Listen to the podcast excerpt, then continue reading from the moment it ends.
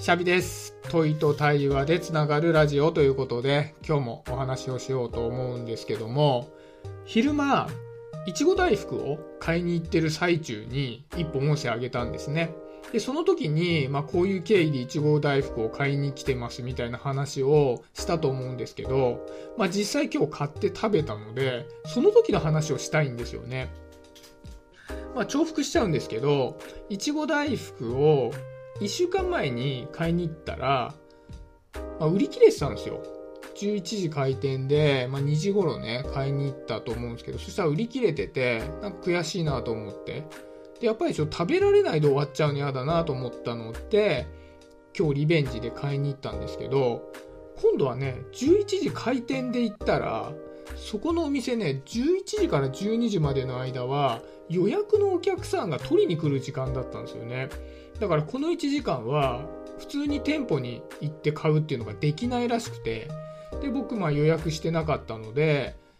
しょうがないなと思って、まあ、1時間も空いちゃったから。だから近くの公園で音声1本撮ってたんですよ。でその後戻ってああもう12時だと思ってね。じゃあお店で買おうと思ったらもうまあ大変すごい並んでるんですよ、まあ、15人ぐらい並んでて。おいなんだよと思ってあだったらもうちょっと前に来ときゃよかったなと思ったんですけどまあいいや音声も1本取れたしまあいいかと思って、まあ、並んだわけですよね。でね僕あんまりね並ぶの好きじゃないんですよ。なんか並んでまで何かを買いたいっていう欲求がもともとあんまなくてでそもそもが僕あんまり食に関心がない方なんですね。だから並んでまで何かを食べたいっていう欲求が全くないんですよ。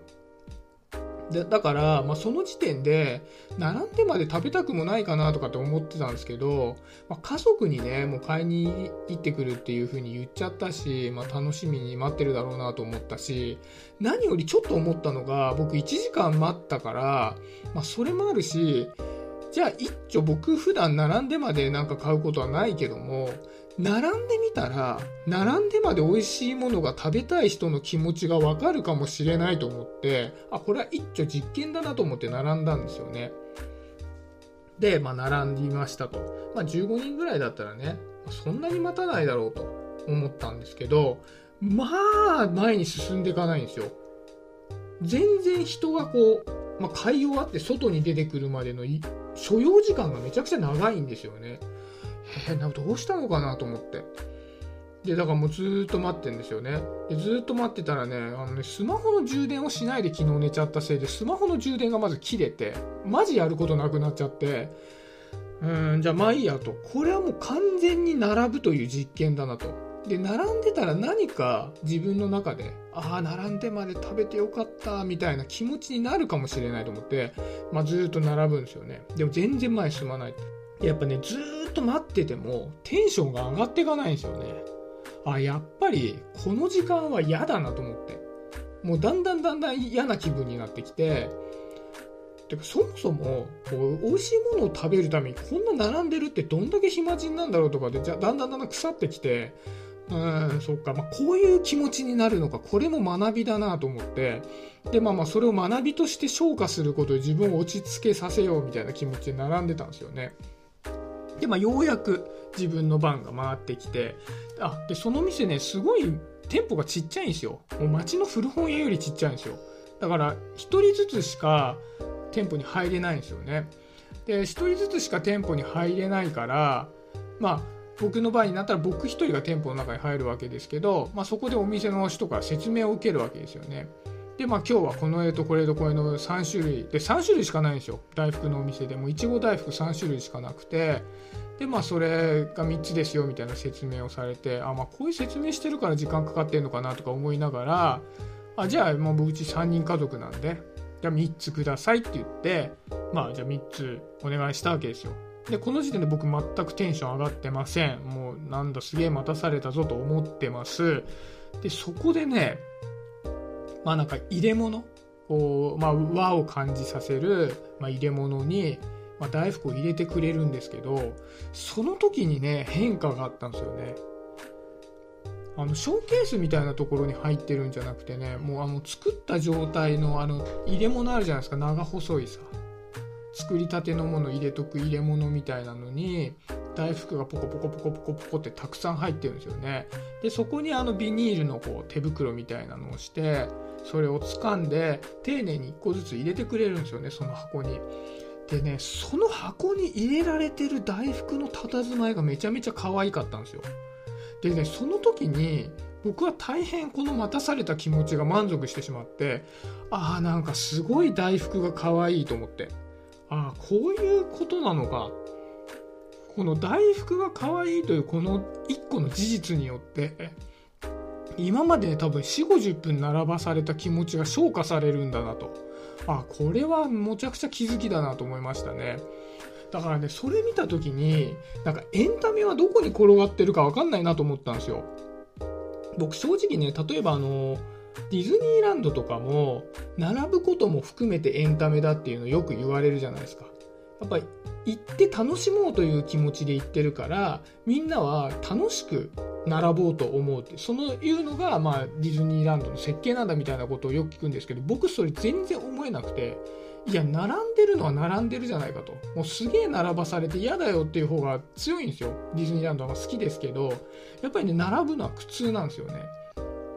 だから並ぶことをエンタメ化する感覚って全然わかんないですよね。なんか行列のできるラーメン屋さんに並んで食べたとかも、まあ、満足して試しがないですよ。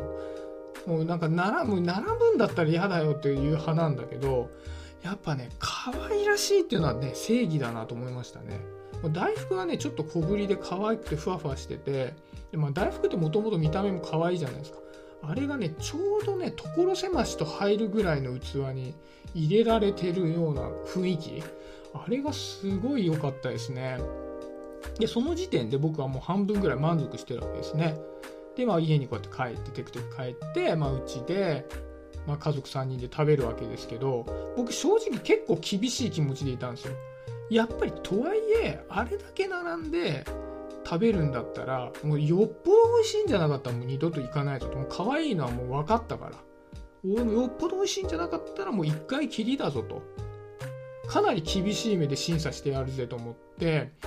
食べたらめちゃうまくて。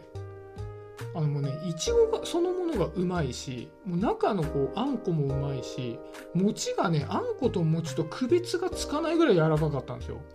いやこんなうまい大福は食ったことがねえと思って。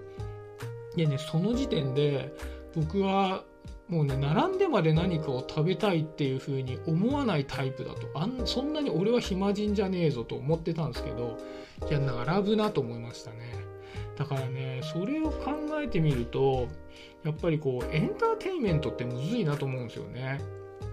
やっぱり僕は並ぶことそのものっていうのを何かの楽しみには思えないけどもで入った時の、まあ、お店の可愛らしさとかそういうのもあったけどそこはねもう俺はそれで並んだの許せるレベルではなかったんだけどあの入れの可愛さっていうのはね本当にびっくりしましたしあそこで自分はカタルシスを得るんだなみたいな。かそういうこう気づきがありましたね。だからまあ分かんないですけどね。僕もこうやって音声配信してたりね。いろんなアウトプットしたり、まあ、皆さんいろんなアウトプットしてると思うんですけど。こうね例えば喋りなら喋りの内容が面白いとかとは全然違うところにねこうエンタメ性があったりもするかもしれないなっていう気づきを得ましたね。うんまあ、そんなところで、まあ、今日はね大福を買いに行った時のエピソードを通じてあなるほどエンタメってどこに転がってるのかわからないなという話をねさせていただきました。ぜひぜひこの手のねあこんなとこにエンタメが転がってたよっていうネタがあったら教えてくれると嬉しいです。ということで今日はこんなところで終わりにしようかなと思います。今日もありがとうございました。シャビでした。バイバイ。